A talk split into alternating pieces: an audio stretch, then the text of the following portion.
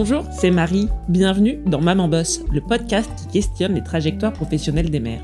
Aujourd'hui, on se retrouve pour un nouvel épisode Réponse d'experte et c'est Gaëlle Broua qui va nous parler du bilan de compétences. Gaëlle est à l'origine du mouvement Ma pause parentale, une initiative pour inciter les parents à mettre en avant leur parentalité sur leur profil LinkedIn. Et elle est aussi la fondatrice de l'Escale, un bilan de compétences 100% en ligne. Autant vous dire qu'elle connaît très bien le sujet. Si vous demandez ce qu'est un bilan de compétences, à quoi ça sert et comment ça se passe concrètement, vous êtes au bon endroit. Allez, on rentre dans le vif du sujet et je laisse la parole à Gaëlle.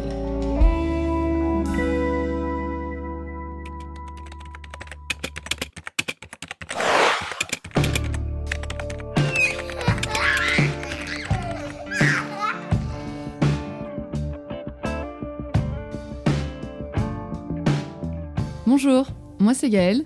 Je vous parle du bilan de compétences aujourd'hui euh, parce qu'on en entend beaucoup parler, mais sans trop savoir ce qu'il y a derrière. On en a souvent l'image d'un exercice un peu poussiéreux, un peu théorique. Et pourtant, on en parle beaucoup plus en ce moment, surtout dans cette période où la crise entraîne pas mal de remises en question. Et vous avez peut-être l'impression d'en entendre aussi beaucoup parler, peut-être aussi parce que c'est une démarche que pas mal de femmes entament quand elles deviennent mamans. Pourquoi? Bah, Tout simplement parce que la maternité, c'est un vrai moment de, transition et de remise en question. Et on le voit au sein de l'Escale, euh, la société que j'ai créée, les mamans représentent une grande partie des participantes euh, à notre bilan de compétences.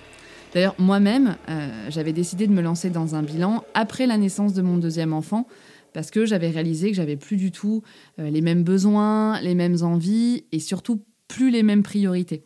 Bref, tout ça pour vous dire que euh, je vais essayer de décrire le plus concrètement possible euh, d'abord ce qu'est un bilan de compétences, puis à quoi ça sert et comment ça se passe, quelles en sont les grandes étapes. Et pour que vous lâchiez pas, euh, enfin pour que vous me lâchiez pas en cours de route, je vais essayer d'être le plus succincte possible. Alors, d'abord, c'est quoi un bilan?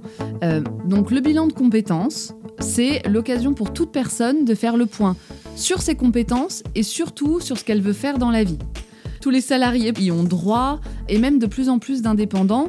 Et euh, le bilan peut être financé par le CPF, donc le compte personnel de formation. Petite parenthèse, si vous voyez pas à quoi ça ressemble, je vous conseille d'aller euh, d'aller voir sur votre espace, parce qu'il y a vraiment des milliers de formations qu'on peut suivre en les finançant justement avec, euh, avec le CPF. Et ce qui est bien avec la dernière réforme de la formation, c'est que votre employeur n'a pas à être informé, vu que c'est vous qui gérez votre compte de formation comme vous l'entendez. Donc pour revenir sur le bilan, avec ce bilan, vous allez croiser non seulement vos compétences personnelles et professionnelles, mais aussi et surtout vos motivations. Tout simplement parce que euh, vous pouvez être doué à faire quelque chose et plus avoir envie de faire cette chose-là. Euh, donc voilà, de façon encore plus concrète, euh, le bilan, c'est un ensemble de rendez-vous réguliers avec un consultant ou un coach ou un accompagnateur, on peut appeler ça de différentes façons. Euh, vous pouvez le faire à distance ou dans un bureau, ça dépend du format du bilan que vous choisissez. En tout, un bilan, ça dure entre 20 et 30 heures, dispatché entre plusieurs semaines, 24 heures d'ailleurs, je pense maximum. Il y a des bilans qui durent deux mois, d'autres qui peuvent aller jusqu'à six mois. En fait, il y a autant de formules euh, qu'il y a d'organismes. C'est vrai que c'est un marché un peu, euh, nébuleux. Euh, et pour finir, bah, dans 90% des cas, le bilan est payant. Et en gros, ça coûte entre 1200 et 3000 euros. Voilà pour la première petite définition du bilan. Et sinon, ça sert à quoi un bilan? Tous les bilans de compétences, quel que soit leur format, vont suivre trois objectifs, qui sont d'ailleurs définis par la loi. Euh, d'abord, analyser ses compétences personnelles et professionnelles, ses aptitudes et ses motivations.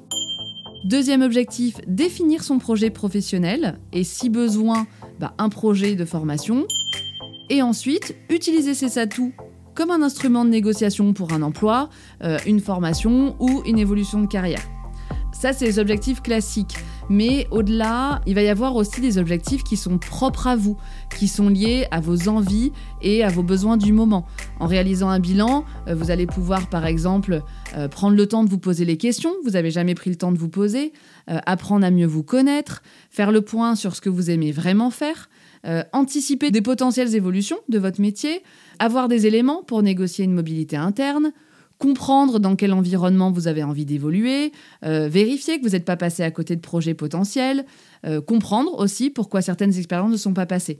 Bref, chacun va avoir ses propres motivations et, un contexte particulier. Il y aura peut-être aussi justement un contexte professionnel qui peut vous pousser à vous diriger vers un bilan. Ça peut être un déménagement, un licenciement, une négociation de rupture conventionnelle. Et enfin, ça peut être aussi d'autres sujets euh, plus personnels qui vont devoir être abordés en parallèle. Les sujets les plus récurrents, c'est de pouvoir gagner en confiance, euh, d'oser se lancer ou de dépasser ses peurs et ses blocages. Parce que, bah, qu'on le veuille ou non, un bilan, ça va souvent remuer autant de choses sur le plan, personnel pardon, que professionnel.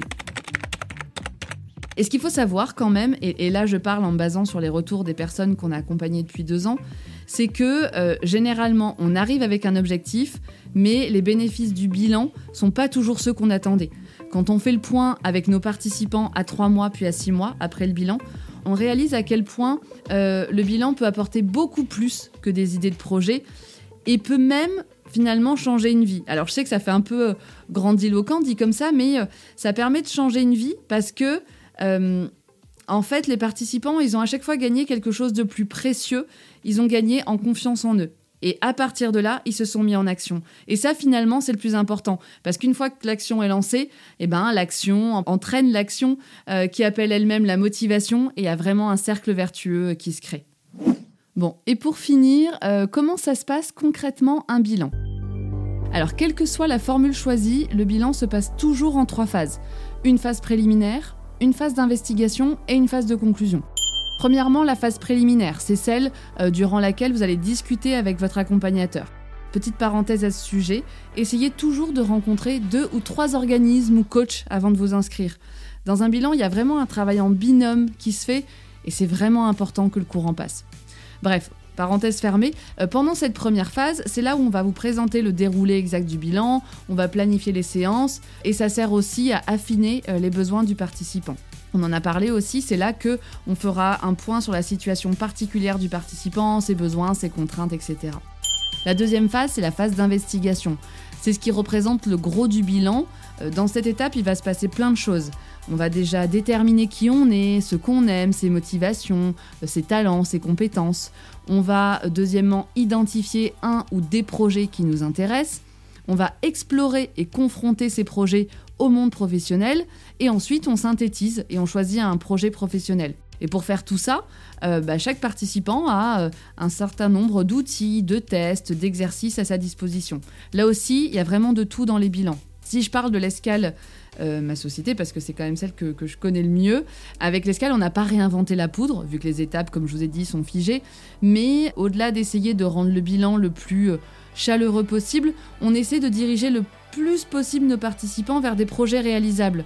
Comme j'ai été recruteuse, euh, je sais à quel point c'est décevant de voir ressortir des projets qui sont pas du tout réalisables ou pas du tout corrélés avec la réalité du marché ou notre réalité, par exemple en tant que maman.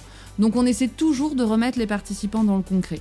Et puis on essaie aussi d'appliquer la méthode du test and learn, test and learn, pardon, d'aller creuser au plus possible les projets pour voir s'ils sont vraiment faits pour les participants.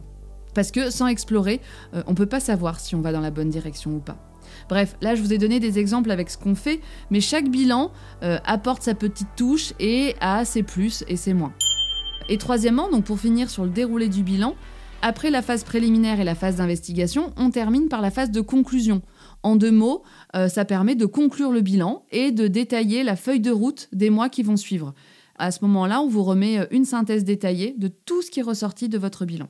Donc voilà, là le bilan il est fini et souvent un point à trois mois ou à six mois est fait euh, à l'issue du bilan. C'est à ce moment-là qu'on voit tout ce qui a été accompli en fait, justement après un bilan de compétences.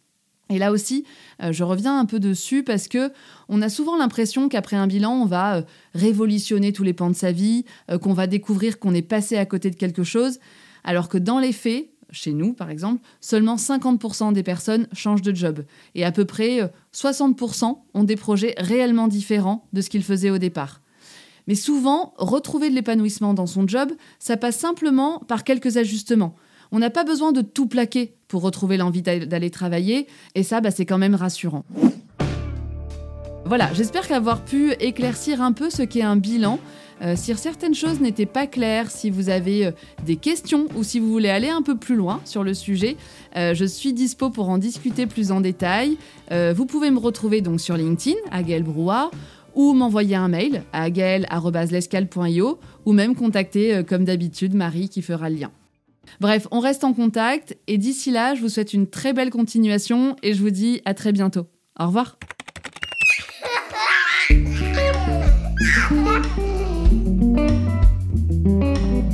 J'espère que cet épisode vous est utile et qu'il vous permet de mieux connaître le dispositif du bilan de compétences dont on entend souvent parler.